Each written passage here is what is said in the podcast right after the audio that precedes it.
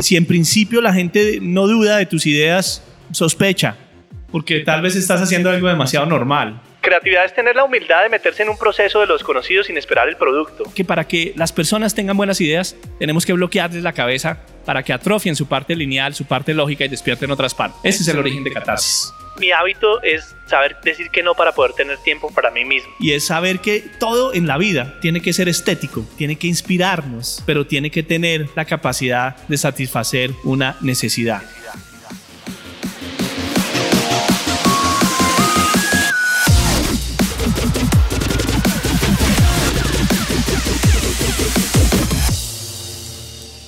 Hola, hola, hola, soy tu host, Robbie J. Fry, y este es otro episodio of The Fry Show. Este podcast es una celebración de personas que no aceptan la vida tal como es. La abrazan, la cambian, la mejoran y dejan su huella en ella. Y la persona que estamos celebrando hoy es Diego Parra. Diego ha sido una de las personas más influyentes en mi vida. Si has leído el libro Iron John, como habla del segundo padre, entonces pienso en él constantemente y desearía que estuviera vivo para ver lo que ayudó a construir al estar en mi podcast. Fue episodio número uno. Yo y Lucho y el equipo hemos tomado la grabación original de episodio de Diego y hemos remasterizado a, a la perfección. No se trata solo de mejorar el audio, se trata de traer sus palabras, su risa, sus ideas de vuelta a la vida de una manera más vívida y tangible. Si conociste a Diego, espero con todo mi corazón que este episodio traga de vuelta su memoria si no lo conociste, espero que tengas la oportunidad de conocer y aprender a alguien alucinante, verdaderamente extraordinario. Diego, parce, te extraño todo el tiempo y espero que si todavía estuvieras aquí, estarías orgulloso del podcast que me ayudaste a crear. Pero antes de empezar...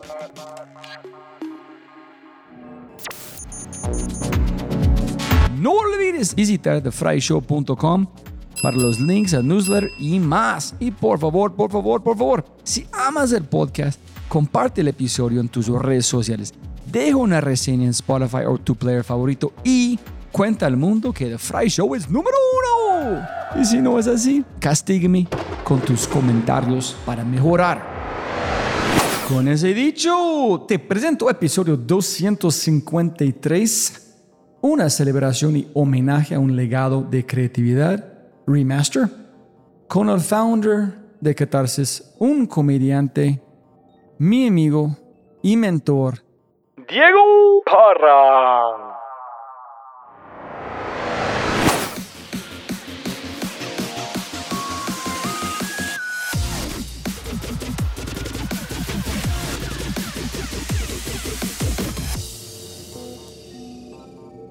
Test one, two, Diego. Buenos días, buenas tardes, buenas noches. Listo, muy, muy buenas tardes a todos. Este es como el segundo episodio del Fry Show. Y estoy aquí con el gran, el impresionante, el mito, Diego Parra. Buenas tardes, Diego Parra. Gracias, Rob. Gracias. Gracias por esta invitación tan agradable, por estar contigo compartiendo este espacio, por haberme permitido compartir algo con este maravilloso proyecto de entrevistas alucinantes. Muchas gracias. Diego, primero para las personas escuchando, Diego Parra es casi familia conmigo, pero sin embargo este, yo quiero decir como de corazón, mil gracias por su tiempo, porque una clave para mí es, siempre puedes ganar más plata, pero no puedes ganar más tiempo. Entonces, con quién quieres pasar su tiempo es muy importante. Entonces, muchísimas gracias. Es un honor total. Gracias a ti, Rob. Tú sabes que apoyo siempre tus proyectos. Me encantan tus emprendimientos, tus locuras. Y aquí estamos de nuevo asociando y disociando y conspirando en este momento tan especial. Muchas gracias, Rob. Para las personas escuchando, Diego Parra es como un Swiss Army Knife de creatividad. Eres un comediante, músico, ponente público, un entrenador, autor, experto en vinos, muchísimas cosas. Entonces, ¿falta una cosa, Diego? o- No, yo creo que las tienes casi todas. Soy un renacentista, siete oficios, amante de la mediocridad. Mu- muchas, muchas gracias.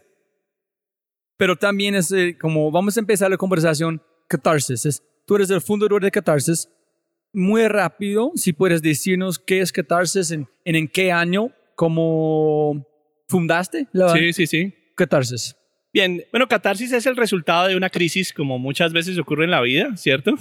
Tuve una crisis terrible, tuve, digamos, unos momentos en que estuve emprendiendo algunas empresas con mi familia, un hermano al que admiro mucho, que se llama Piti, y algunos socios, y fundé dos empresas que tenían que ver con desarrollo de personas, ¿cierto? Lo que aquí en Colombia llamamos clásicamente un- una compañía de team building, ¿cierto? Y desarrollo organizacional.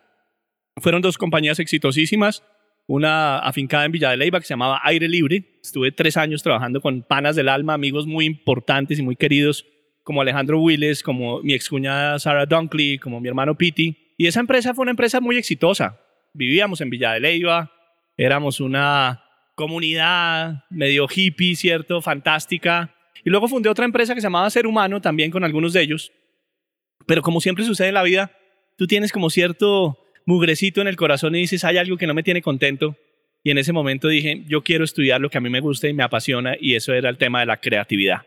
Me fui a España, estudié creatividad, estuve tres años viviendo en Santiago Compostela, un momento muy bohemio porque mientras estudiaba contaba cuentos en los bares, conté, hice 300 funciones de cuentos en los bares de España, era, digamos, un- una diva y un, un autor eh, medio así como una especie de estrella del bajo mundo español. Y mientras tanto estudiaba y leía muchos libros, muchos, muchos libros. Cuando llegué a Colombia, llegué con un grado que se llamaba Psicología de la Creatividad, con un cartón de la Universidad de Santiago de Compostela. Y en ese momento digo, ¿y ahora qué hago con la vida? Y Coca-Cola me llamó, di mi primer taller, una sesión de ideación que fue muy, muy fracasada. Pero allá en España. No, en Colombia.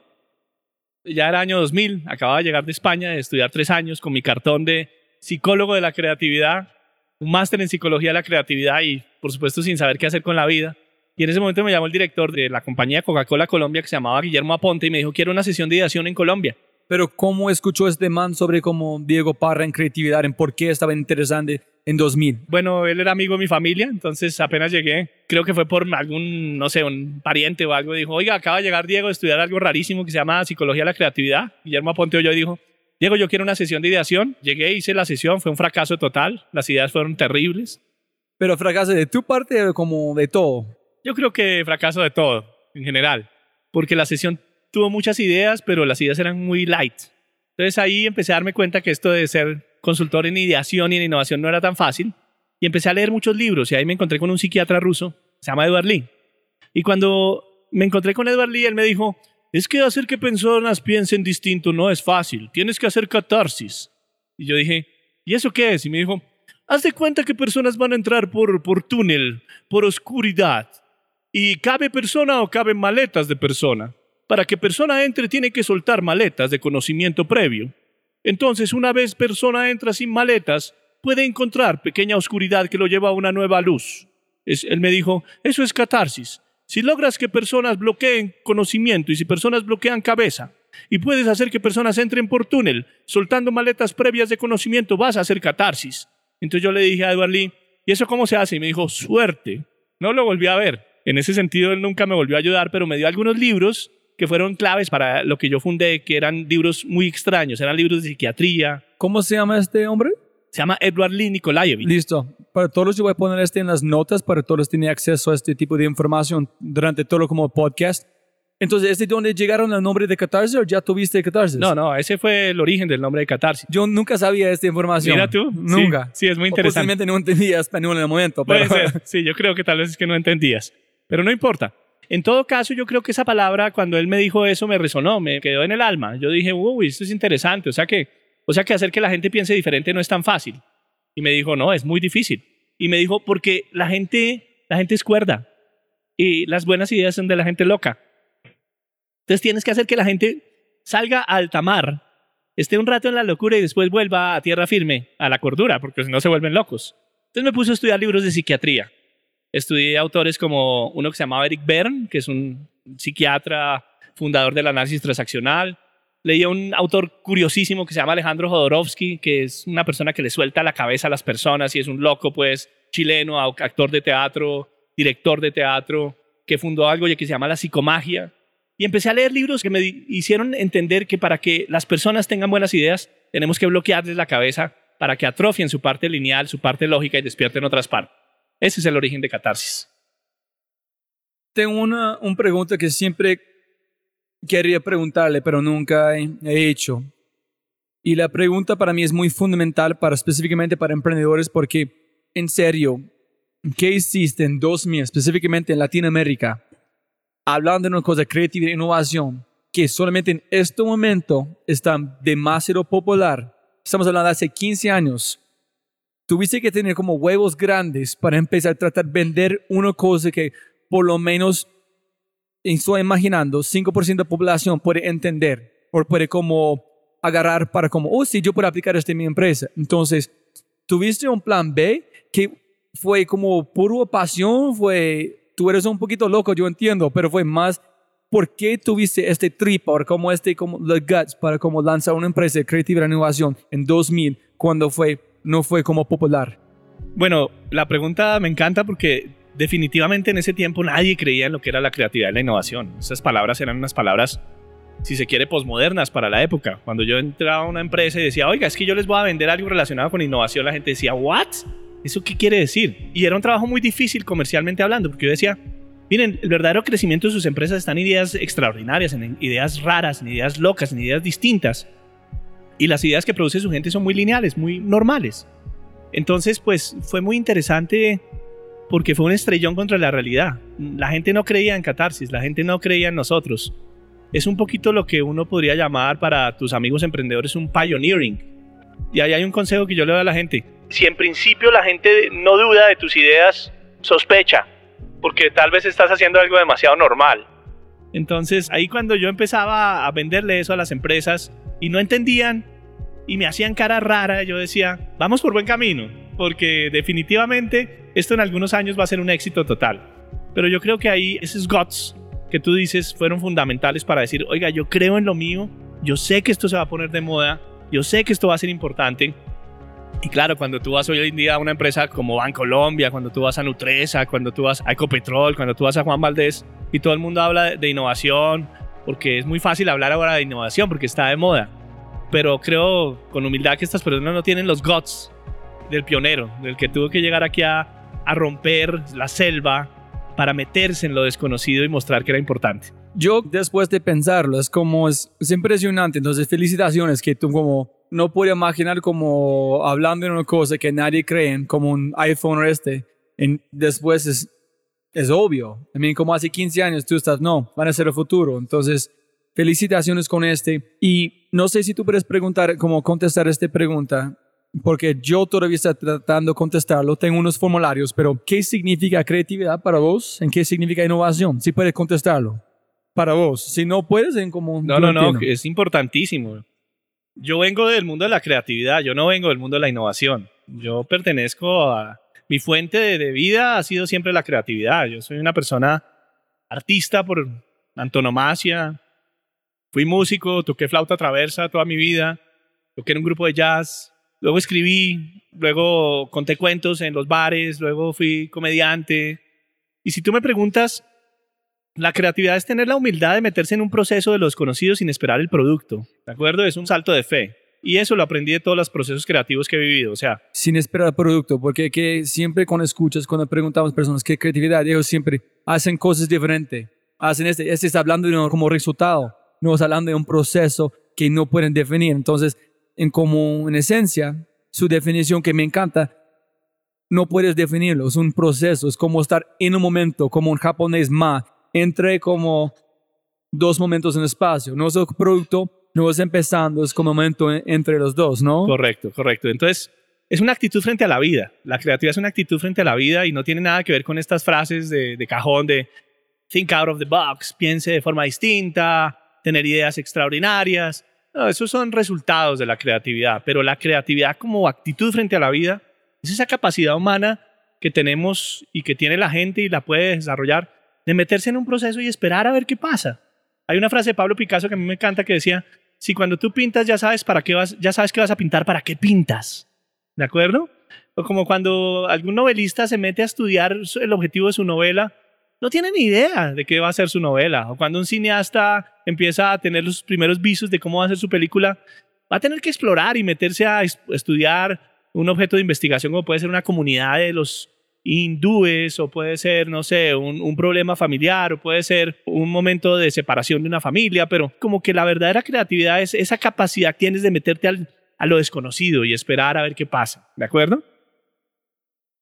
Estoy pensando en, tú eres un duro como en creatividad, música, con todas esas cosas que yo he visto como que vos has como presentaron, aplicaron grupos para cómo seguir en cómo explicar qué es innovación. Entonces, después de la parte de innovación, ¿cómo están las dos cosas conectadas? ¿En cuándo fue la, si tú puedes recordar como el punto clave cuando dijiste, hijo de madre, con creatividad es directamente como el combustible, cualquier cosa de innovación, ¿cómo está la relación entre los dos? Más como definición de innovación. Cuando yo comienzo a introducir la palabra creatividad en las empresas, me doy cuenta de una cosa y es que las empresas subvaloran la creatividad. Porque digamos que en el mundo de las empresas se viven procesos en los que tú tienes que tener una certeza de para dónde vas. Entonces cuando ellos oyen esto, se asustan, lo sienten como extraño y tal vez hay un clic con una empresa que se llama Nutresa, el grupo Nutresa, y personas como Alberto Espinosa, el presidente de una gran empresa que se llamaba Mills de Colombia en ese tiempo, me dice, oiga, yo quiero un curso de creatividad para todos los empleados. Y eso fue para mí una epifanía, porque ellos no querían un curso de innovación, ellos querían un curso de creatividad. Y yo le di un curso de, creatividad a los 1.400 empleados, con mi equipo, por supuesto, 1.400 empleados. Pero curiosamente, mira tú, ese grupo y esa, esa empresa creía en la creatividad, no la innovación. Fueron años más tarde que empecé a migrar hacia la palabra innovación un poquito por un fenómeno de mercado que me decía, oiga, la gente está empezando a hablar de innovación y hay que meterse en ese proceso de innovación. Pero eh, si tú me sueltas la lengua y, si te soy honesto, para mí, a mi modo de ver, la innovación está muy bien, pero yo sigo siendo un ferviente creativo. Está pensando en este momento, no sé cómo cerca los dos palabras creativa e innovación están, pero uno para mí es inhalar, otro es exhalar. Los dos, cuando una persona normal no acostumbrar a hablar de este tema, piensan que los dos son iguales, pero son distintos. Es como la manera que pasan, que están inhalando, que están exhalando, pero los dos tienen una relación profundamente. ¿Tú piensas que esas relaciones están como, a mi analogía, están cerca o son más separados? ¿Qué es la, como, qué significa los dos, cómo funcionan juntos? Mira que en mi proceso propio de reflexión, yo estudié los dos campos y escribí dos libros. Uno que se llama Creativamente, Secretos para Pensar de Maneras Impensables. Es un libro sobre creatividad. Y otro que se llama El hábito de innovar. Es un libro sobre innovación. Lo que me di cuenta es que la fuente inicial de ambas eh, doctrinas, de ambas disciplinas, son diferentes. La, la fuente de la creatividad es una fuente de la psicología, de la psiquiatría, porque estamos estudiando procesos mentales de exploración de lo desconocido. La innovación viene de la ingeniería, viene de, de procesos, de etapas claras, entonces, eh, eh, cuando tú hablas de innovación en general, hablas de cuatro etapas. Una, una etapa de identificar oportunidades, insights, como lo quieras llamar, que no tenemos en la empresa. La segunda, que es una etapa de generación de ideas. La tercera, que es una etapa de filtrar y fortalecer ideas. Y la cuarta etapa de crear valor diferencial que te genera crecimiento que tú no tenías antes. Entonces, la innovación, a mi modo de ver, todavía sigue siendo escrita en etapas que son de un mundo muy ingenieril, ¿cierto? Entonces, en ese sentido, ¿Cuándo se une la creatividad y la innovación? Se une cuando tú logras encontrar una originalidad en ideas que nadie más tiene. Steven Jobs yo considero que es una persona muy creativa, porque cogía un insight de mercado y lo convertía en algo gigante. Si tú me preguntas si Steven Jobs era innovador, yo tendría a pensar que es una persona creativa, porque él quiso cambiar las industrias en las que se metió. Entonces ahí hay una fina línea entre la creatividad y la innovación que es, queremos cambiar el mundo a través de una ambición y una utopía el iPhone cuando está lanzando, cuando tenía la idea por este, él tuvo la idea.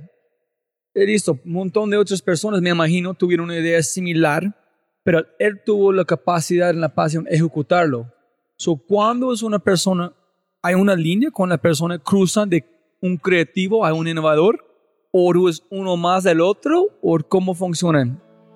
Es una pregunta muy interesante porque definitivamente si hay algo que la innovación aporta como concepto, es el concepto de implementar ideas, de hacer la realidad. Yo creo que ahí la innovación tiene un punto fundamental y es, si usted tiene una idea y la idea no se lleva a cabo, no ha hecho nada. Y la famosa frase de Picasso del 99% de transpiración y 1% de inspiración, yo creo que es el gran aporte de la innovación y es, si usted no, no hace lo que piensa, no es una persona innovadora. Pasa es que ahí es cuando te digo que la gente subvalora las personas creativas, porque las personas creativas hacen lo que piensan. Un novelista como Gabriel García Márquez eh, moraba cuatro años escribiendo una novela, pero la novela estaba en el mercado.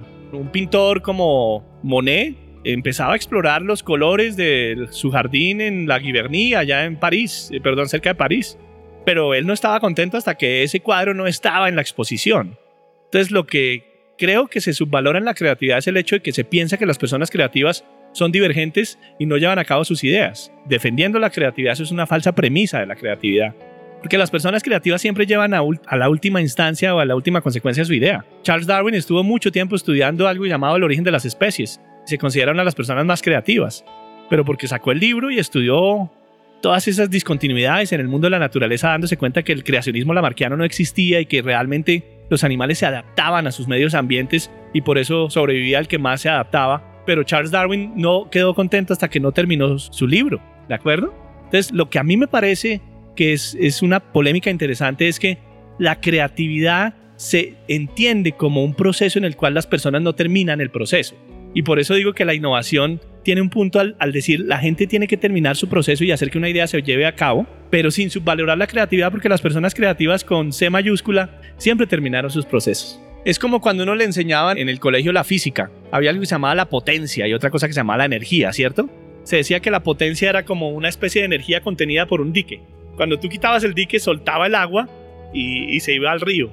La creatividad es el potencial. La innovación es soltar el dique y hacer que ese río baje y se convierta en productos. Súper, no, es, muy, es muy bueno, más como que está pensando.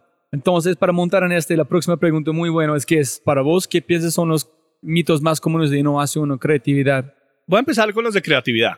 El primer mito es el del genio creativo. Uno nace genial y así se queda y hay otros que no pueden ser creativos. Ese mito se destruyó con la psicología cognitiva, que a través de varios estudios muestra que definitivamente todos podemos desarrollar la creatividad. Ahí digamos que el momento de rompimiento más importante fue el estudio que hizo Alfred Binet, que es el creador del coeficiente intelectual, que en el año 1911 es contratado por el Ayuntamiento de París para crear niños genios. Entonces él dice, en, a través de unos estudios, que uno puede determinar cuáles son los niños genios y segundo, que esos niños uno puede medirle su inteligencia. Y hace un trabajo en el que él determina cuáles son los niños genios de París pero ese trabajo tiene dos errores, lo que se llaman los dos errores históricos de Binet. El primero, que lo que Binet medía era solamente un tipo de inteligencia, la inteligencia lógico-matemática. Después Howard Gardner descubre que hay siete tipos de inteligencia, la cinético-corporal, la plástica, la musical, tantas otras. Y el segundo error que comete Binet es que cree que cuando uno nace con ciertos puntos de esa inteligencia, así se va a quedar por el resto de la vida. Y hay un estudio cerebral que muestra que el cerebro sigue desarrollándose a lo largo de toda la vida. El único músculo que después de los 18 años sigue desarrollándose inevitablemente es el cerebro. Entonces, esos dos errores que comete Binet son el principio de lo que hoy se considera la psicología de la creatividad, que dice que todos podemos ser creativos. Hay un libro que se llama um, A Whole New Mind. En este libro hablan de cómo personas que piensan de la manera como derecha, no izquierda, van a ser los jefes del mundo. Por ejemplo, este man hablan como en el pasado fue izquierda, procesos, A, B, C, D, más rápido posible. Pero este tipo de trabajo podemos como enviar a cualquier otro lado, India, China, como esta cosa. En hablan de seis cosas específicas. Entender diseño, que es como porque un proyecto es más lindo de otro, en funcionalidad, en como aspecto en todo. Otro storytelling, otros como sinfonía, conectar muchas cosas diferentes en una canción como tal cual. Todo pasa en el mismo momento en una canción divino. Otro es empatía, para entender qué está pasando con otras personas. Entonces es un cuatro de los seis, pero yo quiero saber de, como, de tu perspectiva, porque tú estás, yo aprendí un montón usando, tú has usando este tipo de cosas, storytelling específicamente, diseño, con tipos de liderazgo. pero ¿qué es el futuro de creatividad por las empresas de innovación en Latinoamérica? Bueno, yo creo que ahí hay un punto importante y es qué tipo de liderazgo necesitamos hoy para fomentar la innovación en Latinoamérica. Y tú tocas ahí unos puntos importantes. Es un tipo de liderazgo que tiene una combinación de un tema muy hard y un tema muy soft. Nosotros en, en los trabajos que hemos hecho con Catarsis hemos identificado que necesitamos gente que movilice las culturas, ¿cierto? Porque definitivamente la innovación no es algo natural en las empresas. La innovación no sucede en las empresas porque la gente le tiene miedo al riesgo, le tiene miedo a la novedad, le tiene miedo a, a cambiar el mundo y le tiene miedo a los crecimientos extraordinarios. La mayoría de tus planes estratégicos están hechos para duplicar tus ventas, pero no para multiplicarlas por 10. Y tú sabes que hoy en día se habla del pensamiento 10X, donde lo que quieres es buscar crecimiento exponencial. Y en ese sentido necesitas una cultura diferente, una cultura que se arriesgue, una cultura que no tenga miedo, una cultura que se apasione, una cultura que cuente historias diferentes, una cultura que asocie mundos aparentemente contradictorios, una cultura que no crea en su propia industria, sino que aprenda de otras. Y en ese sentido, eso que dices es muy importante porque ese líder de la innovación necesita trabajar mucho la parte soft, necesita escuchar, necesita asociar mundos aparentemente contradictorios, necesita ser un buen storyteller, necesita saber que el proceso de innovación tiene que ser impecable, necesita ser designer, porque un designer es importante, porque un designer combina la parte funcional con la parte emocional, y creo que ahí aprendemos mucho del diseño. Cuando tú dices form follows function o functions follows forms, que es lo que hablan los diseñadores de una silla, dicen, la silla tiene que hacer que la gente se siente, pero tiene que ser bonita. Entonces yo creo que hay un punto ahí del diseño que es fundamental para la innovación, es que las cosas tienen que ser emocionales, pero tienen que ser funcionales. Y eso yo creo que es un gran aprendizaje del design thinking. Y es saber que todo en la vida tiene que ser estético, tiene que inspirarnos, pero tiene que tener la capacidad de satisfacer una necesidad. Entonces este líder tiene que ser una persona que combine lo funcional y lo emocional, la cultura con el proceso, lo lineal con lo no lineal, y tiene que ser un líder integral, los líderes del pasado eran líderes procesistas, como tú dices, eran micromanagers que veían si tú hacías las tareas. Hoy en día un líder micromanagers no tiene sentido porque uno no tiene que controlar, uno tiene que inspirar. Y ese tipo de liderazgo es el que se necesita para innovar. Yo quiero montar tu idea y preguntar qué piensas en este. Después de escucharte en pensar, es posiblemente el futuro de creatividad e innovación no es de la empresa, pero es de la persona. Porque como tú dijiste, todos somos capaces de ser como creativos. Hay un video muy lindo entero hablando de cada persona es un líder, solamente no sabes. Hay cosas que personas recuerdan de vos que tú no sabes, no están conscientes. En cuatro años escuchan, oye, en este momento escuché este voz, en cambio mi vida. Entonces, todos somos capaces de ser líderes a través de unos como herramientas. De Daniel Pink, A Whole New Mind, Why Right Brainers Will Rule the World, voy a traducir en como en español en el libro los seis son diseño, cantar historias, sinfonía, empatía, jugar. ¿Y qué significa? Significa que es como en cada cosa que se hace hay un valor. Si tú estás caminando a la tienda, estás pensando en cómo caminas, respirando, como cada cosa es importante en la vida. Pero yo quiero montar en, este de, de jugar, porque tú es el duro, el experto, el, como el Steve Jobs de jugar. Cuando en la vida encontraste que a jugar es demasiado importante para vos, en tú puedes aplicar en convencer a adultos, gerentes de computador, Banco Colombia, para jugar la lleva, para poner en valor. Cuando sabía como, uy, jugar es demasiado importante, en tú puedes hacerlo. Y más convencer a otros de jugar. Creatividad e innovación es otro, pero jugar la lleva es otro. Bueno, ahí tocas un punto que a mí me encanta y es, hombre, ¿a qué hora se le pierde a uno el niño interior? Cuando tú eres adulto, empiezas a, creerte solemne y pierdes ciertas facultades que los niños tienen que son fantásticas. Una, esa capacidad, como te decía, de creerte las historias. Cuando un niño se mete a jugar eh, el papá y la mamá, el papá y la mamá del niño está convertido en eso. Entonces hay una pasión intrínseca por los juegos. Cuando un niño juega cualquier juego, el niño se convierte en algo. Y esa pasión los adultos la perdemos. Pensamos que tenemos que aislarnos del mundo para que el mundo funcione bien. No, hay que sumergirnos en el mundo para que el mundo funcione bien. Otra cosa, el nonsense. En los juegos hay un autor que a mí me encanta que se llama Stuart Brown, que es un psiquiatra que estudia los juegos y él dice, la gran capacidad que tiene el juego es que es preverbal. El juego no tiene lenguaje. Y cuando tú no tienes lenguaje te metes en algo simbólico y no lo entiendes, pero te gusta. Entonces en las nuevas terapias que se hacen con niños ponen a los niños a jugar sin preguntarles cosas, porque en el juego hay espacios simbólicos que superan la palabra. Entonces ese nonsense y esa superación de la palabra a través de los espacios simbólicos es algo que es importante en las empresas. Porque para poder crear un producto que tú no entiendes, tienes que apasionarte por ese producto, tienes que creer fervientemente en él, tienes que jugar con el producto. Por eso yo juego tanto en los, talleres que hacemos y por eso yo creo fervientemente en el juego en catarsis. Pero también por otra razón, y es que el juego nos enseña un punto fundamental y es el no defendernos. La creatividad tiene que ver con romper con ciertas paranoias que tienen las empresas. Las empresas están llenas de defensas. Una es la propiedad intelectual. La palabra propiedad intelectual a mí me parece que es una falacia terrible, porque entonces tú juegas a tener una idea y te defiendes para que nadie más la tenga. No, pero si tú tienes muchas ideas y te roban una, ¿qué pasa? No pasa nada, ¿de acuerdo? Porque tú vives en escasez muchas veces en las empresas. Tienes que vivir en abundancia. Como dicen los japoneses, hay que ir más rápido que el copiador. Y eso te lo enseña el juego. En el juego tú nunca te defiendes. Una de las premisas para jugar es no defenderse. Si tú eres un buen actor, no te defiendes. Si tú eres un buen comediante, no te defiendes. Si tú eres un buen clown, no te defiendes. Si tú eres un buen actor de improvisación, no te defiendes. Pero el hecho de no, no defenderte te da un poder impresionante en la vida. Porque entonces te vuelves vulnerable te vuelves cercano, te vuelves empático. Y las empresas han perdido la vulnerabilidad, han perdido la cercanía y han perdido la empatía.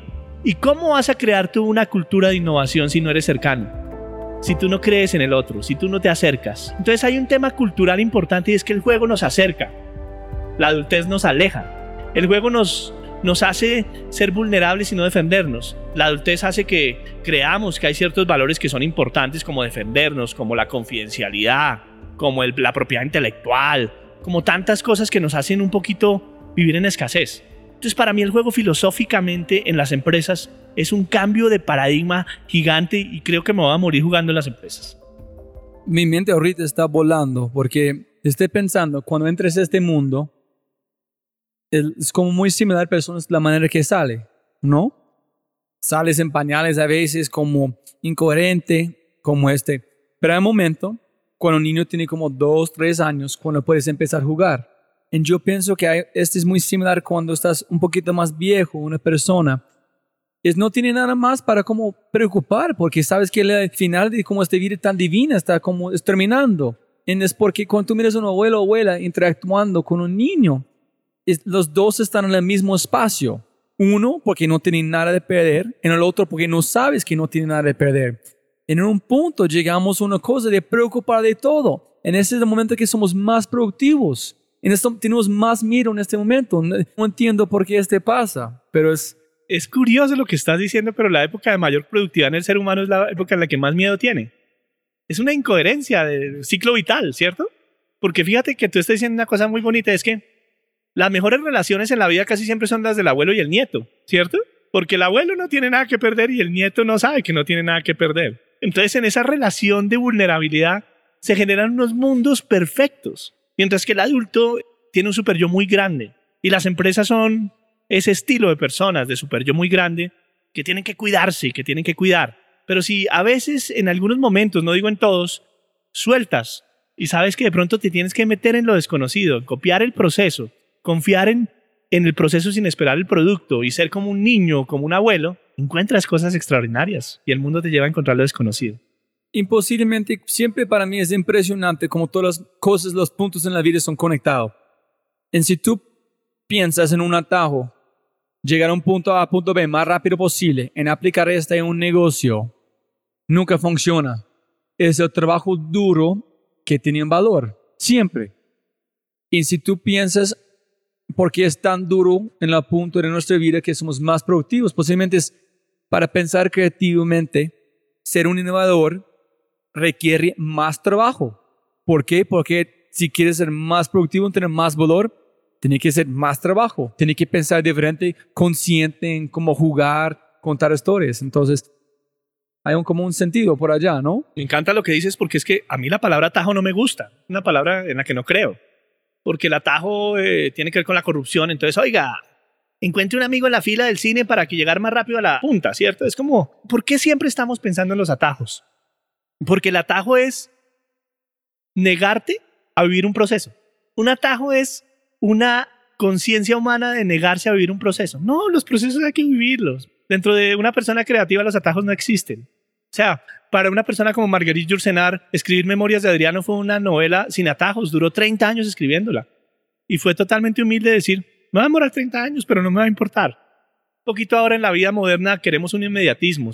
Y tal vez lo que tienen que hacer los equipos de innovación de alto nivel es generar un ambiente en el que se descontamine cierta parte de la empresa para que no crea en los atajos y logre resultados extraordinarios confiando en procesos de largo plazo, como lo hacen hoy en día muchas empresas hoy en día en Colombia. Un mensaje rápido de nuestro startup quinto y de regreso al programa. Un anuncio especial. Sí, sí, sí, sí hemos lanzado un nuevo podcast y se llama Matamos Preguntas. Una o un invitado espectacular, una pregunta y una conversación llevada hasta el final. Para matar la pregunta, hablemos de todo. Temas como innovación, emprendimiento, liderazgo, growth, ciberseguridad, agilidad, experiencia del cliente y mucho más. Con cada invitado o reinvitada hacemos una inmersión profunda en una pregunta y luego la editamos a menos de 18 minutos de perfección. Tu contenido corto de alta calidad y alta frecuencia para mejorar tu vida. Encuéntranos en tu player favorito como Matamos Preguntas y empieza tu recarga cognitiva.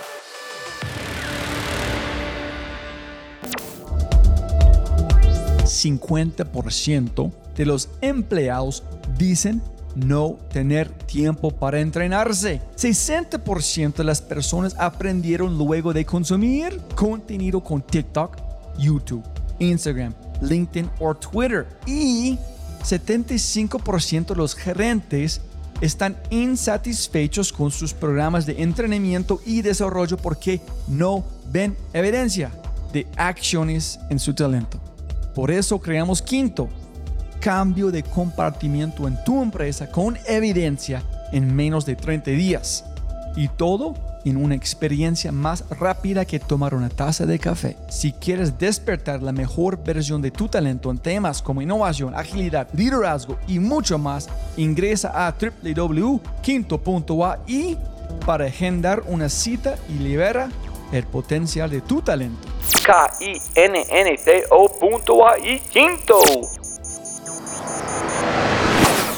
un atajo real. Estamos hablando como un vehículo, como caminando. Es porque tomaste un riesgo para tomar una ruta que desconocido. O lo otro es una persona o tú sabes de un fracaso que este punto existe. Entonces, a través de procesos, a través de trabajando, una persona se encuentra en atajos. Posiblemente, esa es otra versión del atajo, ¿no? Que es cuando yo encuentro una mayor velocidad por un proceso que he vivido previamente. No sé, tenemos que redefinir en el futuro la palabra atajo. Pero me pusiste a pensar con la palabra atajo. A mí es una palabra que no me gusta. Como creativo no me gusta. O sea, yo llevo, tú sabes, porque yo, yo tengo un proceso de stand-up comedian en el que he sido muy honesto conmigo mismo. Es un proceso que se hace a través de one-liners, que es una forma de hacer stand-up comedy que está basada en premisas, en frases que tienen un setup y un punchline. Mis amigos se burlan de mí porque dicen, usted nunca va a terminar de hacer un espectáculo de 40 minutos porque yo llevo 12 y llevo 7 años montando 12 minutos. Entonces un amigo que se llama Gonzalo Valderrama dice, aquí está el hombre más bruto de la vida porque lleva siete años y ha generado 12 minutos de stand-up comedy. Y yo le digo honestamente a Gonzalo, yo no puedo tener un atajo. Posiblemente llegaré a mis 40 minutos cuando tenga 65, 70 años, pero no creí en el atajo, porque para mí es un proceso de descubrimiento. Cada linecita para mí es como una arquitectura perfecta. Y no puedo, no puedo tener atajos. Ese es un super segue en mis próximas preguntas. Es como ¿Qué es tu proceso por cómo escribiendo sus cosas de comediante? En yo no entendí nunca antes de mirar el proceso como trabajando en el aeropuerto, en cualquier momento vos está trabajando, pero la cantidad de trabajo a través de un comediante es la cantidad de fracasos para un comediante en frente a un grupo de personas juzgándote es impresionante. No pienso que otras personas pueden entender.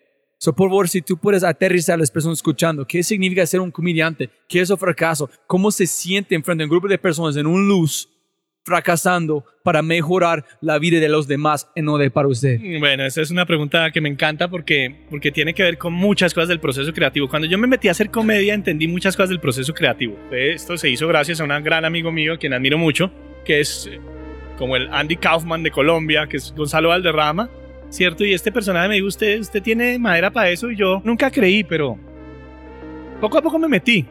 Y apenas me empecé a meter en el stand-up comedy, me di cuenta que yo quería hacer algo propio, sin atajos.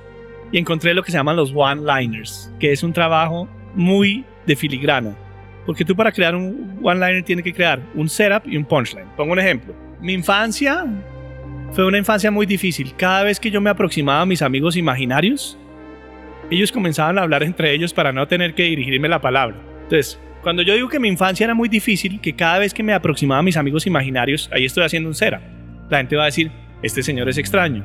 Y después digo, ellos comenzaban a hablar entre ellos para no tener que dirigirme la palabra. Ahí es un punchline. Entonces, el trabajo más riguroso que tiene que hacer uno como stand-up comedian es esa filigrana, ese probar las líneas. Entonces, mi primera prueba de líneas las hago en Facebook. Si en Facebook tengo algunos likes, yo sé que las tengo que mandar a un bar. Si en bar las líneas tienen éxito, entonces yo las dejo fijas en mi espectáculo. Pero fíjate que eso tiene que ver mucho con la iteración que trabaja la innovación. Cada proceso creativo de cada comediante es distinto. Hay comediantes que empiezan desde el bar y después lo, escriben. Hay comediantes que empiezan desde la escritura y después lo mandan al bar. Entonces todo proceso creativo tiene un inicio según la personalidad. En mi caso el proceso empieza en la escritura. Yo tengo una idea, la escribo, la paso a Facebook, si en Facebook tiene likes digo, posiblemente la idea tiene futuro en bar, la mando a bar y en bar hay una conexión con el público. Si en bar hay una conexión con el público, yo la dejo en el, en el espectáculo. Si no, simplemente tengo la humildad de decir, fracasé, fue muy mala. Y eso es importante en la innovación. En la innovación tiene que haber algo que se llama la iteración, que es propia del design thinking. Y es tener una idea, mandarla a un pequeño mercado. Si en ese pequeño mercado funciona, yo la vuelvo a guardar y la agrando y la mando a un mercado más grande. Y después la mando a un mercado más grande. Entonces, aquí hay algo propio de la stand-up comedy que yo entendí y, que aplico a la innovación y es itere siempre, itere, itere, pruebe cosas, tenga la capacidad de experimentar con pequeños públicos y con pequeñas audiencias y si la idea tiene futuro, pruébela con audiencias más grandes.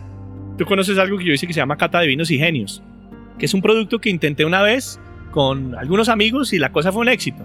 Después lo mandé a grupos más grandes y hoy en día es una parte inicial de una universidad de alto nivel que se llama Prime, que es la Escuela de Negocios de la Sergio Arbolea. Y hoy en día la Escuela de Negocios de la Sergio Arbolea empieza siempre con la cata de vinos y genios. Pero ahí el proceso fue igual, fue pruebe a ver si funciona y si funciona en pequeños mercados, inténtenlo en más grandes mercados. Y el trabajo del comediante es ese. Vaya bares.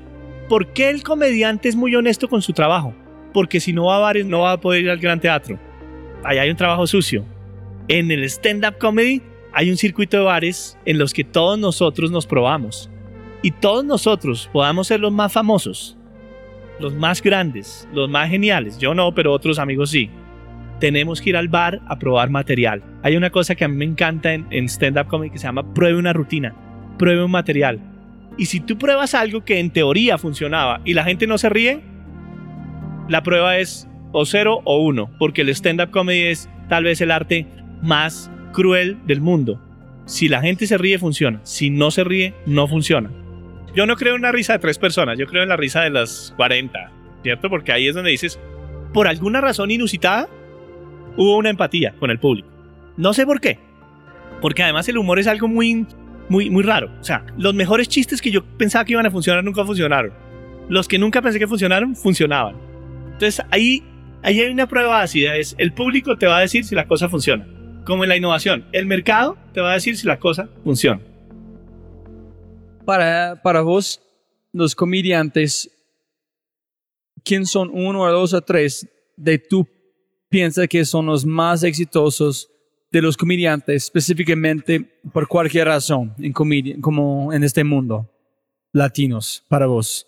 Bueno, latinos, definitivamente Ricardo Quevedo. Ricardo Quevedo es el dios, es un tipo con una capacidad de vulnerabilidad, una capacidad de autocrítica que es fundamental, porque desafortunadamente cuando tú trabajas en humor no hay atajo, nuevamente. El humor no funciona porque tú seas chistoso, el humor funciona porque tú te metes contigo mismo. porque tú conviertes tus sombras en luces. Y por eso el humor tiene una absoluta honestidad. Tanto un clown del Circo del Sol como un actor de improvisación, como un comediante, lo primero que tiene que hacer es meterse con sus propios demonios y convertirlos en luces. Ricardo Quevedo es genial, es absolutamente genial. Hay una línea que a mí me encanta de él, es que él llega un día a una bomba y dice, el otro día entré a una bomba de gasolina, dije, ¿me puedes dar por favor unos cigarrillos? Le dieron los cigarrillos y decía, fumar puede producir impotencia. Y él dice, ¿me los puedes cambiar por favor por unos que den cáncer en los pulmones? Eso es una línea en que él, por supuesto, está mostrando su relación con la sexualidad. ¿De acuerdo? Entonces hay una, una línea fantástica. Tú eres un músico, si tú eres un duro en guitarra, piano, cuando toca la música, tú lo mismo escuchas este, este belleza, este mundo nuevo que tú has creado.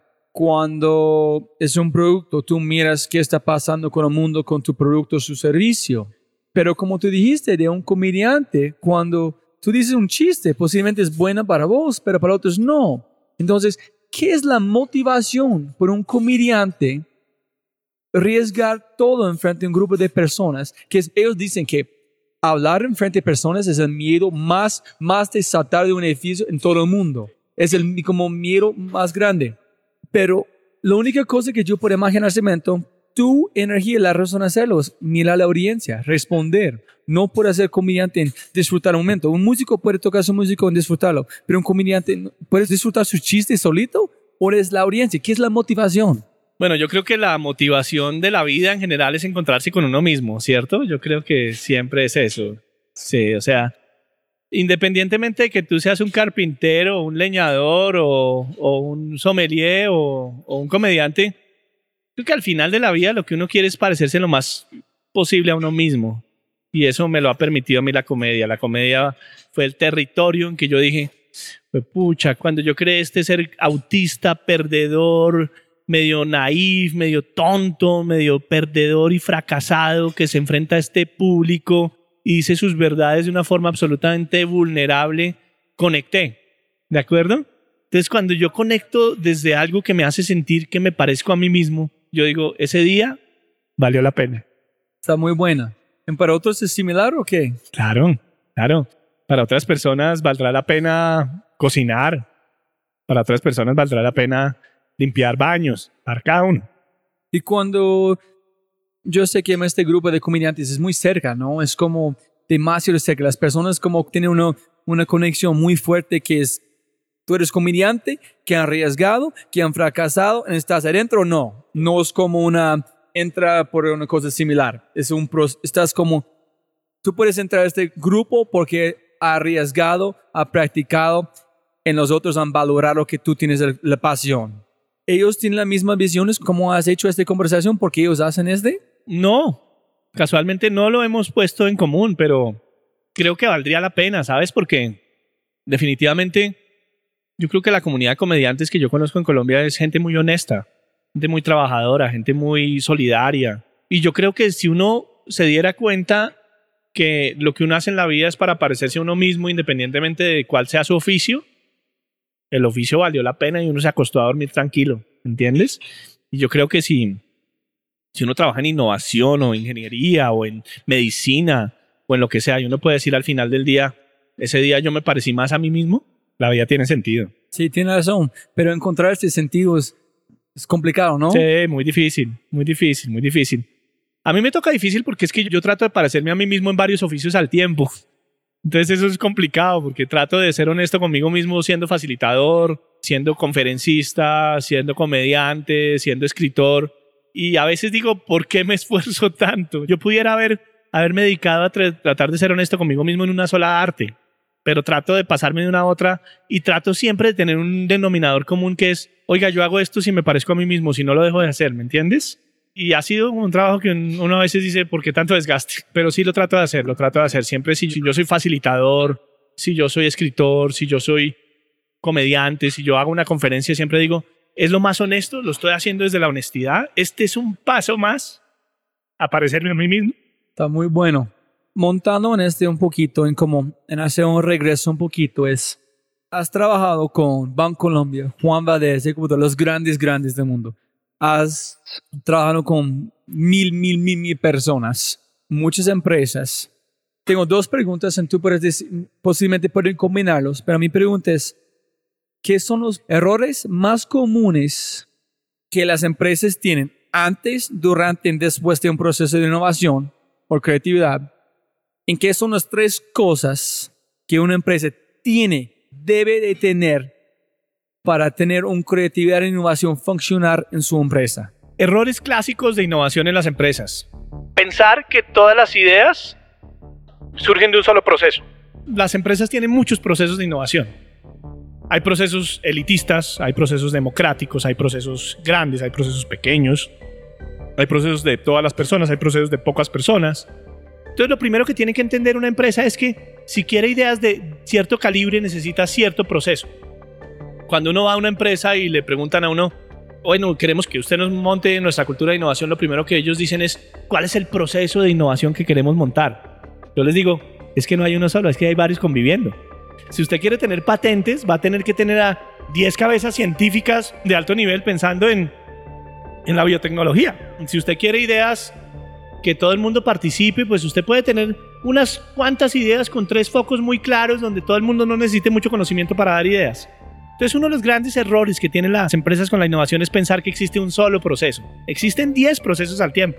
Existen procesos alitistas para innovaciones de, de largo plazo, donde seguramente necesitamos unas personas súper especializadas que se descontaminen del resto de la empresa para pensar en grande y, y piensen ese, ese 10X del que hablábamos. Posiblemente necesitamos unos procesos clásicos y básicos donde todo el mundo dé ideas pequeñitas.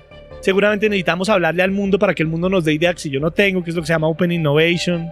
Entonces, la primera cosa que tenemos que entender es que el primer error es pensar que la innovación tiene un solo proceso. Tú tienes que tener varios procesos en paralelo. La segunda, pensar que la innovación es un proceso. La innovación no es un proceso. La innovación es la capacidad de movilizar personas para que tengan ideas extraordinarias. Entonces tú puedes tener un proceso y explicitar el proceso y vender el proceso y la gente no va a dar ideas, porque tal vez no son extraordinarias. Entonces nosotros por eso acuñamos la palabra oveja negra, porque necesitamos gente arriesgada, confrontadora, distinta, curiosa. Y esos no son todos en una empresa. Nosotros hemos identificado que el 16% de las personas de una empresa son innovadores. El 64% lo podrían ser y el 20% no es. Entonces nos toca jugar con esos números para lograr motivar a esa capacidad extraordinaria de innovación que tienen las empresas. La tercera, la innovación requiere tiempo. Hoy existe una moda curiosa en las empresas y es que está súper cool estar estresado y ocupado. Tú le dices a alguien, oye, ¿cómo estás? Y dice, hoy súper estresado, no tengo tiempo para nada. Si tú, Rob J. Fry, no tienes tiempo para nada, ¿crees que vas a poder innovar? Por supuesto que no. Entonces tenemos que cambiar el paradigma. Las personas que innovan tienen que tener tiempo para innovar. Su trabajo es innovar. No su tiempo extra es innovar. Su trabajo de todo el día es innovar. Por eso a mí me encanta con Bancolombia, o cuando Nutresa, o cuando tantas empresas están dedicadas a tener un centro de innovación, donde todo el mundo vive ocho horas innovando, porque ahí vamos a lograr los resultados que necesitamos. Yo estoy en este momento muy focalizada en mi, en mi vida en la palabra no. Es entender en decir el arte de decir no, no tengo tiempo, pero no porque no hay valor, pero para otra cosa en mi vida que tiene más valor. Claro. En, porque como, como empezamos esta conversación, siempre puedes ganar más plata, pero no puedes ganar más tiempo. ¿Cómo funciona Diego Parra con esta palabra no? Me imagino que tienes muchas ofertas de hacer muchas cosas. ¿Cómo vos dices no a cosas? O como hay momentos cuando ustedes dicen no hay un cliente o tú dices no hay una oportunidad. Mira que es que eso es un tema muy importante. Entonces mi trabajo este año ha sido tener los guts, como dices tú en inglés, tener las, los cojones de decir que no. Porque es que estaba metido a decir que sí a todo. ¿Con quién queremos trabajar? ¿De acuerdo?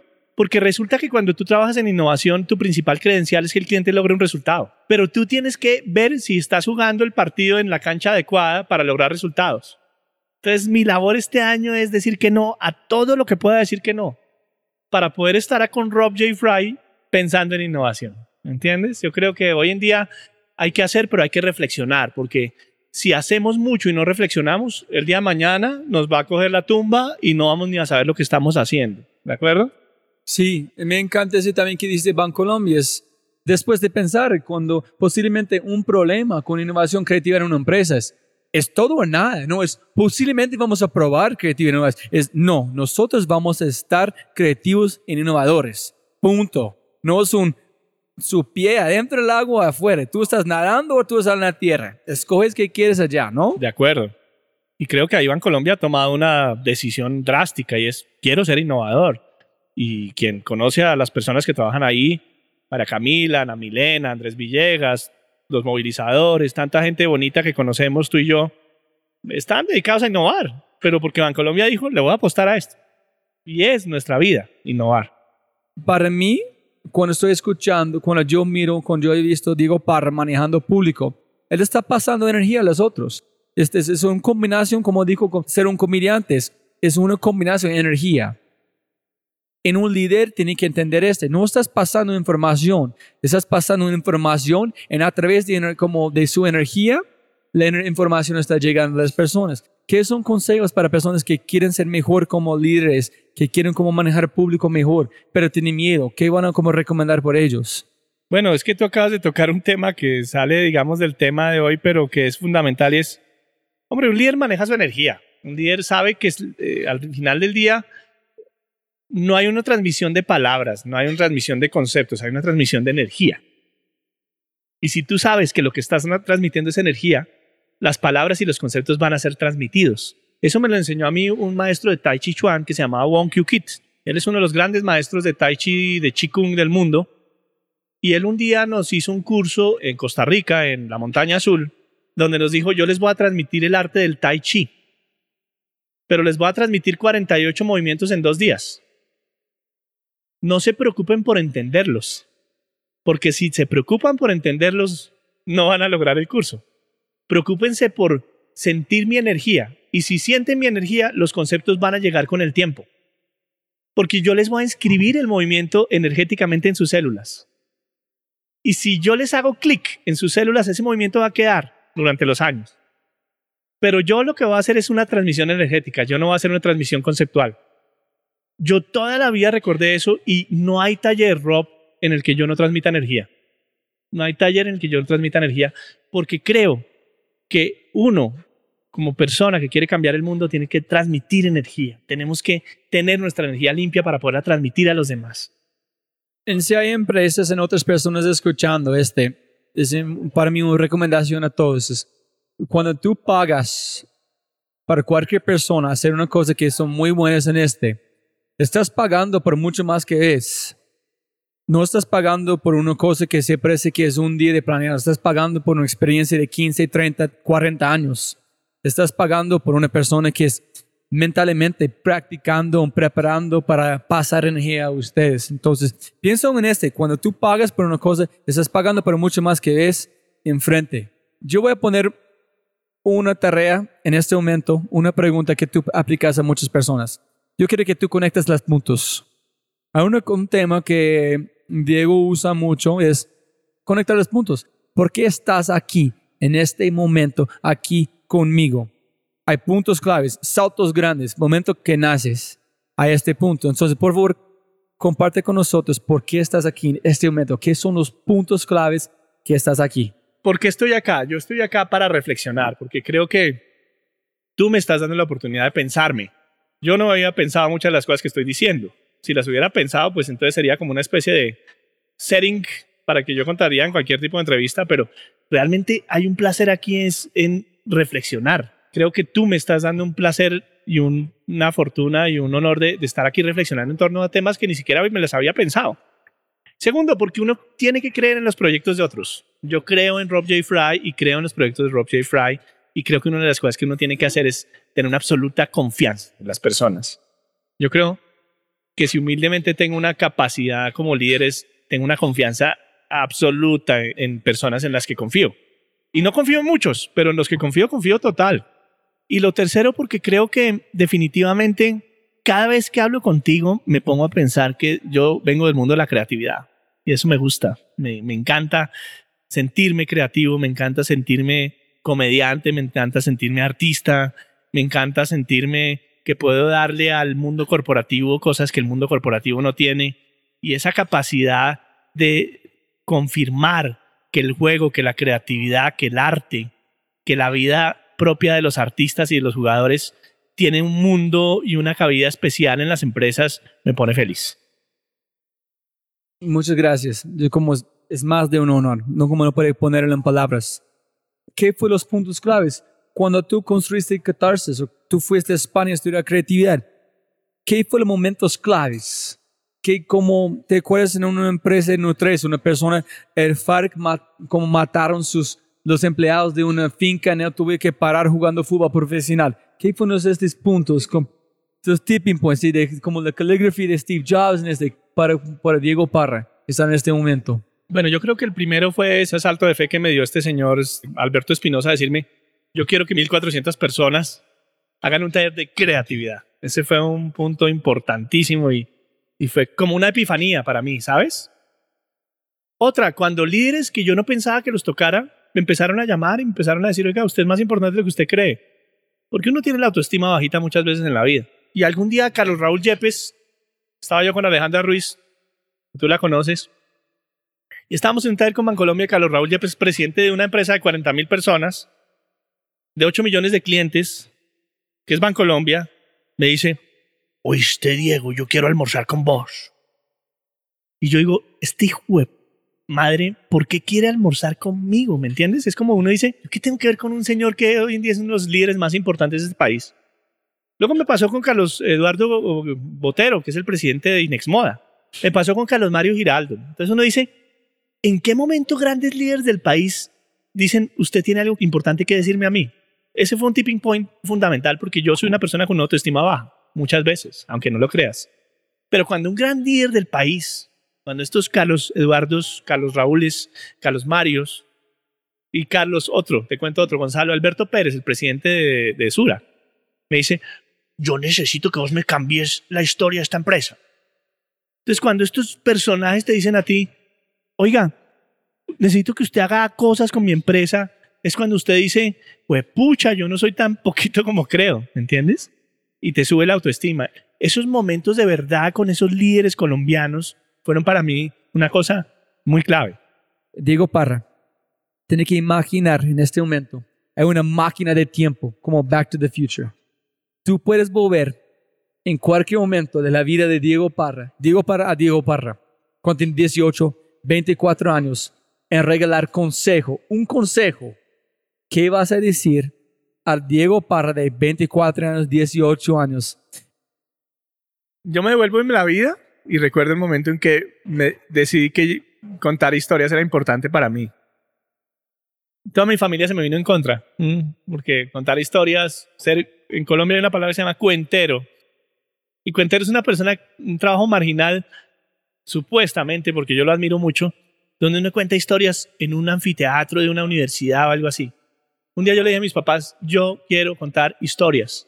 Mis papás me miraron como diciendo, este se perdió en la vida. Otro momento cuando tuve mi primera novia de color negro. Se llamaba Salud Elizabeth Jackson Kelly, muy amiga mía hoy en día. Y yo les dije a mis papás, tengo una novia de San Andrés.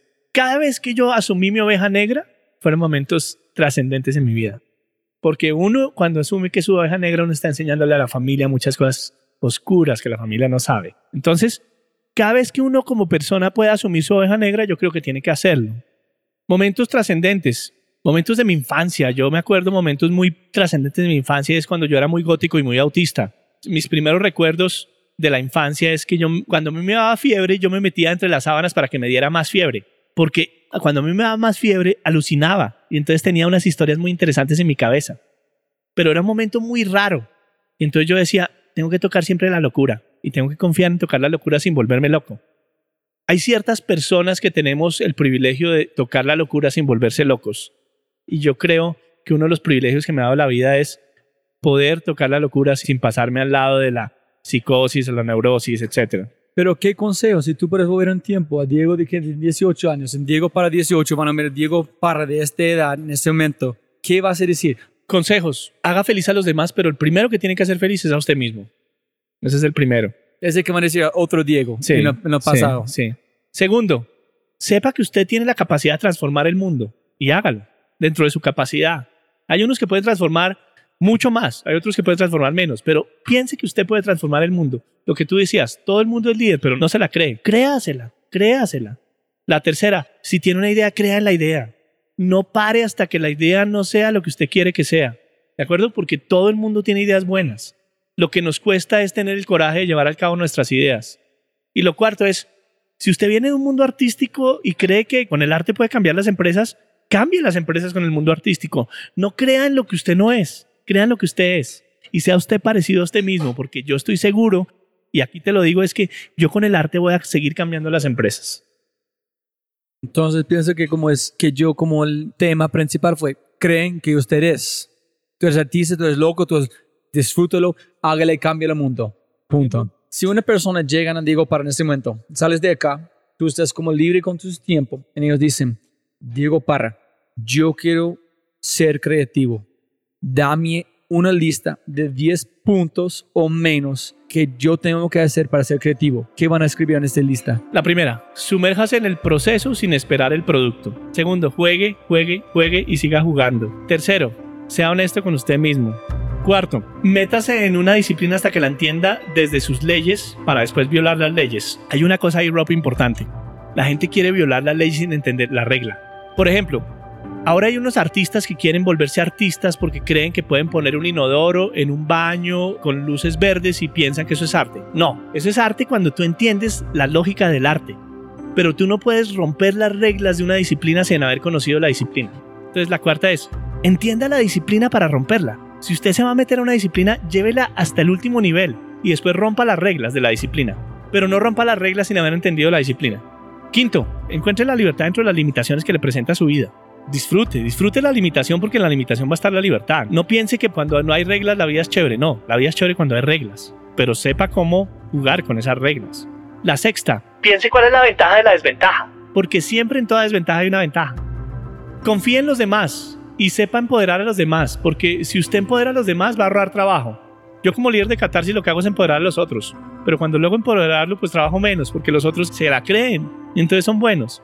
Pero sepa que su labor como líder es darle un salto de fe a la gente. Sepa lanzarla al infinito y al vacío para que encuentre su propia verdad. Porque es que a veces somos muy paternalistas con la gente. No, mande a la gente al vacío. La gente, cuando usted manda a la gente al vacío, la gente va a salvarse. Pero si usted quiere controlar el salto al vacío, no va a lograr el resultado. Wow, este está muy bueno. No escucharon este. No sé si llegamos a las no, 10. No, no, no, no, fue 10 o menos. Entonces, muy bueno, gracias si tú puedes recomendar o regalar libros esenciales, porque yo sé que tú como comes libros como yo como libros, ¿qué son libros esenciales o tú puedes ser, tienes que leer este porque van a cambiar tu vida? ¿Qué son libros para tu vida? Bueno, es que hay tantos, pero bueno, vamos a ver, tratar de hacer un... No, lanza cualquier libro que tú pienses la audiencia, las personas como escuchando pueden leer, en disfrutar, en cambiar su vida. Psicomagia, de, de Alejandro Jodorowsky porque este señor lo que hace es mostrarnos que hay que explorar la locura y no la cordura. Si usted quiere ser creativo, explore la locura, porque hay que ir al otro lado. No hay que estar en este lado, sino hay que ir al otro lado. Y si usted no se vuelve loco y vuelve, va a ser una persona importante, ¿de acuerdo? Pero sepa que su labor en la vida es explorar lo desconocido y acertar. Si se queda en lo desconocido, pues si somos creativos y nos quedamos en el mundo de lo, de lo raro y de lo loco, pues no fuimos demasiado lejos, pero tenemos que irnos lejos. Lo segundo, Eric Berne. Eric Berne tiene un libro que se llama Los juegos en que participamos. Es un libro que nos muestra que todo el tiempo estamos jugando. La vida es jugar, la vida es constante juego. Y hay otro que se llama El Homo Ludens de Johan Huizinga, que es un libro que habla de que el ser humano por naturaleza es un jugador. Y hay otro que se une a ese que se llama Play de Stuart Brown, que dice que todos tenemos toda la vida que jugar. ¿De acuerdo? Pero hay un libro que me marcó a mí que se llama el extraño incidente del perro a medianoche. Es un libro de Mark Haddon. Y ese libro lo que me enseñó es que si usted es de una forma, usted acepte como es. Porque yo soy introvertido. Yo encontré en los cursos de liderazgo que doy que yo soy una persona introvertida. Y tú cuando eres introvertido tienes que entender que eres introvertido, que tú ganas energía cuando estás alejada de la gente. Entonces ese libro a mí me marcó porque me dijo, Diego, tú eres un introvertido, tú eres una persona tímida, tú eres una persona solitaria, eres una persona de rituales solitarios entiéndete tu naturaleza y vive de acuerdo con tu naturaleza, ¿de acuerdo? Yo creo que lo que uno tiene que hacer en la vida es encontrar su propia naturaleza y ser consecuente con su propia naturaleza. Hay otro libro que a mí marcó que se llama Mujeres que corren con los lobos. Es un libro que a mí me enseñó lo que es un arquetipo. Y yo creo que en la vida uno tiene, tiene que saber cuáles son los arquetipos que fundamentan su liderazgo. Yo conozco cuáles son mis arquetipos que fundamentan mi liderazgo y cada uno tiene que encontrar los suyos propios, porque cada uno es líder de formas distintas. Cada uno es líder de acuerdo con lo que uno es. Uno no puede ser líder de una forma distinta a la que uno es. Si yo soy un líder introvertido y motivador, yo no voy a ser un líder controlador. ¿De acuerdo? Habrá otros líderes que sean controladores y controlen las cosas. Yo no puedo controlar, porque mi forma de ser no es la de controlar. Mi forma de ser es motivar, inspirar, dejar, dar saltos de fe y así funciona. Es sí entiendo como este, como no hay pensar, porque siempre hay un montón de libros, ¿no? De liderazgo. Y con estos libros es, una persona se presenta un tipo de líder, pero no hay. Hay como, hay muchos tipos de líderes, como que en cualquier persona tiene que escoger, depende de si tú eres un lobo, tú eres una ave. Ese es el sentido, ¿no? Total, total, total.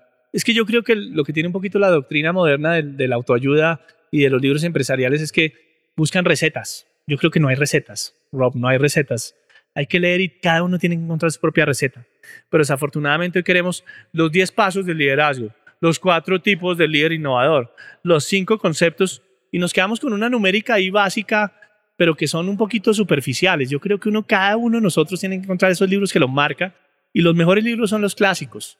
Hay un libro que a mí me encanta que es El Príncipe de Maquiavelo. El origen de las especies de Charles Darwin, que nos enseña estrategias desde el punto de vista de la adaptación. Si hay un libro que nos enseña a ser adaptativos y a entender cómo funciona una empresa hoy en día, es El origen de las especies de Charles Darwin.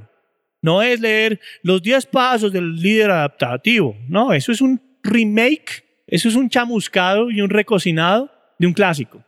Pero hay que leer a los clásicos. Diego, yo quiero hablar de hábitos porque yo pienso que hábitos son indispensables con las personas. Un día, yo sé que en, un año no hay muchos días como este, pero ¿qué es un día ideal para Diego. Cuando despiertas, a qué hora, qué haces. Si tú puedes construir en papel un blueprint de un día ideal con hábitos que tú quieres como armar en tu vida, ¿qué es para Diego Parra? Bueno, yo soy un campesino, como las gallinas me acuesto temprano y me levanto temprano, entonces mi hábito principal es despertarme a las 6 de la mañana, despertarme a, a pensar cosas, ¿me entiendes? A reflexionar, de pronto a leer, entonces, de pronto el hábito más importante para mí es despertarme temprano. Ese es clave, porque sé que soy lúcido entre las 6 y las 9 de la mañana. Ahí produzco. Día ideal, cuando yo logro decirle que no a mis clientes y puedo hacer lo que yo quiero. Cuando yo logro decir, bueno, el próximo mes estoy haciendo lo que a mí me da la gana, en el buen sentido de la palabra. Y cuando digo que me da la gana no es porque yo quiero tener todo el día libre, no, sino porque voy a tener los clientes que necesito y voy a poder transformarlos de la manera que yo necesito porque hay que pensar siempre en el largo plazo, no en el corto plazo. Si yo tengo un cliente contento y si hago un trabajo como toca, si hago una buena sesión de planeación estratégica con G-Tronics, yo sé que va a haber un largo plazo. Entonces, también mi hábito es saber decir que no para poder tener tiempo para mí mismo. Mi hábito también tiene que ver con querer a los que quiero y tener un círculo de personas a las que quiero y saber quiénes son los que quiero y quiénes son los que con los que trascendentemente voy a pasar la vida. Mi hábito también tiene que ver con cocinar, con tomar un buen vino, yo llega la hora del almuerzo y yo no puedo dejar de comer bien. Yo no soy desayunista, yo soy almuercista. A mí no me preocupa no desayunar, yo puedo no desayunar. Yo me tomo un café con un croissant y listo, pero hay de que no almuerce bien. Yo almuerzo con personas con las que quiero almorzar y además me tomo un vino a la hora del almuerzo. Y estamos aquí almorzando y estamos disfrutando de este momento trascendente en mi vida, que es el almuerzo. La comida puede ser o puede no ser, pero yo soy una persona que disfruta el almuerzo. Y si aparte de eso puedo cocinar durante el día, soy el más feliz yendo a un sitio comprando unos langostinos, comprando una pasta, haciendo una pasta con langostinos preparada a mi manera para a las 6 de la tarde abrir una botella de vino, preparar unos langostinos, comer rico, disfrutar y compartir y después acostarme a las 9 de la noche feliz de la vida. Personas me encanta que para aplicar las mismas metodologías de creatividad, innovación, growth hacking, con tu propia vida, que es importante, si es tu hijo, en tu familia. Entonces, es chévere que dijiste. Uno siempre tiene que aplicar las metodologías a la vida de uno, ¿cierto? Yo creo que eso es lo más importante. Si para ti es tu hija, es tu hija, si para ti es tu familia, es tu familia, si para ti son tus amigos, son tus amigos. Pero definitivamente lo más importante es ser consultor de ti mismo, porque cuando trabaja en este mundo de la consultoría, uno a veces es como salve a los demás, pero no se salió usted mismo. Entonces es como aplique hacia afuera lo que usted va a aplicar hacia adentro y sobre todo empiece por dentro, porque por fuera se salvarán los demás, pero usted no se salvará.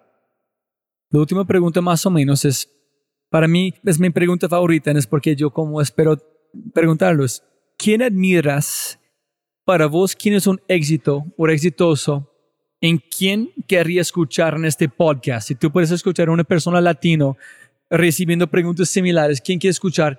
Pero más importante, ¿qué es un éxito latino? No americano, no otro lugar. ¿Qué es un éxito? Un latino que tú admiras, que es importante. Sí, yo creo que cualquier persona que sea coherente con su propia vida es un exitoso. O sea, desde el, presidente de Uruguay, este personaje que nos mostró que tenía un Volkswagen y que se lo querían comprar los árabes y que él tenía una chagra y que él no quería plata, sino quería simplemente... A mí una cosa que me gustó mucho del presidente de Uruguay, que ya, pues ya no es el presidente de Uruguay, fue el hecho de, y tú lo compartiste conmigo al principio de esta charla, es, es más importante el tiempo que la plata. Porque al final del día, el recurso escaso no es la plata. O sea, afortunadamente uno tiene con qué y gracias a Dios lo tiene. Pero si tú piensas, tu vida son 80 años y los 80 años es cómo repartiste esos 80 años de vida finita y contable con las personas que quieres. Y eso tal vez este señor es absolutamente honesto con eso, el presidente de Uruguay. A ese lo admiro mucho, siempre me ha parecido un personaje fantástico. Jorge Velosa. Jorge Velosa es el carranguero de Ráquira. Él es un músico que se inventó una forma de hacer música que se llama la carranga boyacense. Fue una de las personas más populares de Colombia, pero él nunca fue más de lo que podía hacer. Y nunca será más de lo que puede ser. Él está en su sitio. Yo creo que uno tiene que estar en su sitio. Porque a veces hoy en día con este mundo de oportunidades que nos presenta la vida, uno quiere estar más allá de lo que es su sitio. No, tú tienes que saber hasta dónde puedes llegar. Y tienes que saber que hay un momento de liderazgo que es el tuyo y que no tienes que abusar de eso. Tienes que llegar a donde puedes llegar. Y eso me lo enseñó este señor Jorge Velosa y me encanta. Me encanta Nairo Quintana. Parece fantástico. es, es una persona absolutamente consciente de dónde está en la vida y a qué quiere llegar. Ese es un señor que no ha buscado los atajos. Él no ha buscado los atajos. Él dice, yo fui un segundo puesto en la Vuelta a Francia. Eso es lo que soy yo en este momento de la vida. Pero este momento tengo que aceptar que esa es mi felicidad actual. Y no pensar cuál es mi versión de felicidad futura, porque la, versión de felicidad futura va a llegar con el proceso que tú vivas. Pero el momento, esté mal, esté bien, esté regular, es tu felicidad actual. Eso, Diego. Si no hay nada más que quieres compartir, abrazo, amor, toda mi fidelidad para este mi vida, para las personas escuchando, todo lo que yo aprendí de cómo manejar personas, motivar personas, energía, pero en la manera específica aplicar, entender que yo tengo este potencial, fue gracias a como la oportunidad de Diego trabajar en Catarsis cuando llegué de como Apple. Entonces, Diego, de más de mi corazón, de mi alma, en todo, mil gracias. Sí, yo, yo quisiera ahí decirte algo, Robbie, es, este año he perdido muchas personas en Catarsis, ¿cierto? Pero lo que he entendido es que esas personas siguen conmigo. Siempre, para la vida. Gracias, Diego.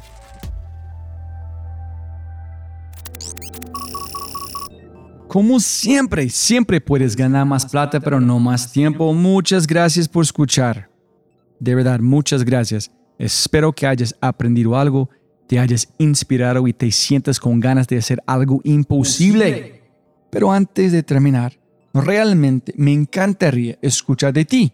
¿Qué invitados quieres que invite?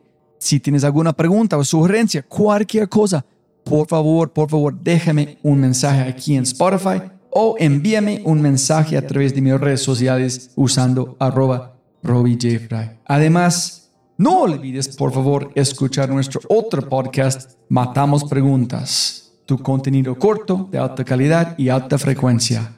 Todo para mejorar tu vida. Si disfrutaste este podcast, mira lo que las empresas están haciendo para llevar a su talento a tomar acciones pequeñas y obtener resultados grandes. Únete al Mindset Revolution. Ingresa a www.quinto.ai para probar Quinto gratis por una semana. Quinto.ai www.kinnto.ai Quinto. Siempre puedes ganar más plata, pero no más tiempo. Chau, chau, chau, chau.